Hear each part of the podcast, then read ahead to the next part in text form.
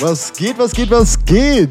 Servus und herzlich willkommen auch von mir an dieser Stelle. Ne? Wie ihr schon gesehen habt, es ging um Diäten in der vorigen Folge. Ne? Aber zum Abnehmen gehören nicht nur Diäten, da gehört auch der gute Trainingsaspekt dazu. Ne? Oh. Einfach das gute Cardio-Training. Kardiovaskuläre Und Erkrankungen. Darum geht's heute. Nicht um die Erkrankungen.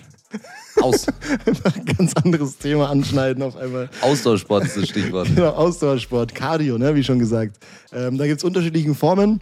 Ähm, Low Intensity Interval Training, fangen wir mal an. Das ist das sogenannte LIT, Wow. auch LIT genannt in bestimmten äh, Fachkreisen. Lit up. Ähm, Im Endeffekt äh, kennt ihr das alle, auch wenn jetzt nicht unter dem Namen.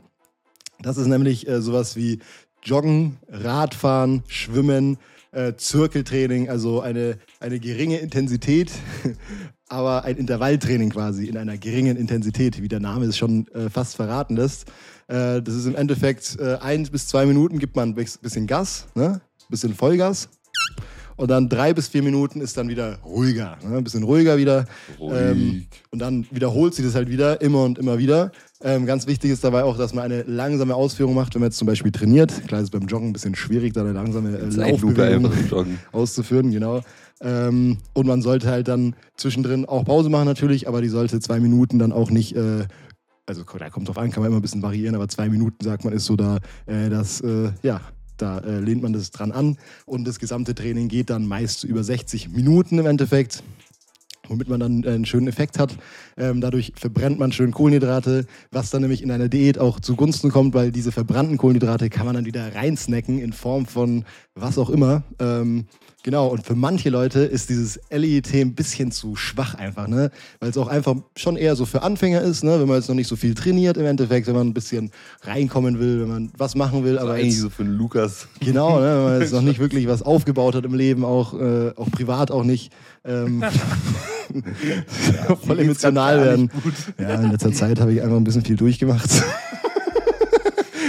nee, im Endeffekt, LIT-Training ist so quasi so Anfänger und sowas gibt es dann quasi auch noch für Fortgeschrittene im Endeffekt.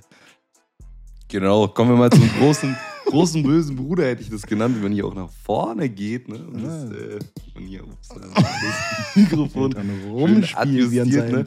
Bro, wie das hier auch ein bisschen eng ist und wir beide so nach vorne. Naja, das ist ja, das ist ja gut. Das ist Bisschen, eine bisschen, Couch. bisschen ne? LIT nichts mehr. Ähm, das HIT-Training, ne, so heißt das. Also das heißt einfach High Intensity Intervalltraining. Was ist jetzt der Hit. Unterschied oder was sind die Gemeinsamkeiten? Ne? Fragt dich jetzt bestimmt.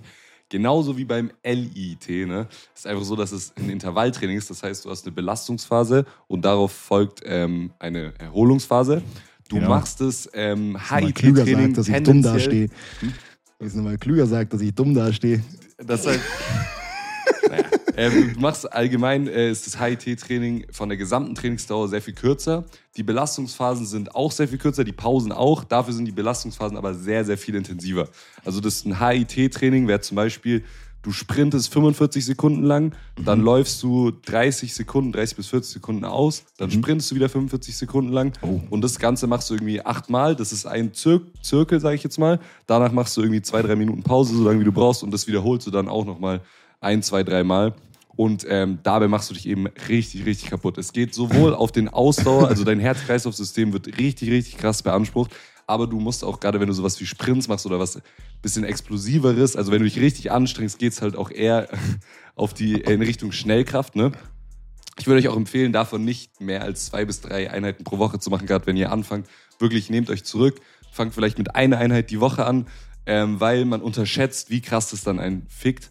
Ähm, ja, das ist echt hart, auch gerade in Sachen Immunsystem und so. Das ist echt eine mega Belastung für das ganze Herz-Kreislauf-System, gerade wenn man es halt nicht gewohnt ist. Ein Beispiel dafür wäre das sogenannte Tabata-Training, vielleicht sagt es jemand was. Habe ich noch nie gehört. Ähm, das ist 20 Sekunden Belastung, 10 Sekunden Pause, also wirklich richtig, richtig kurz und äh, das Ganze achtmal.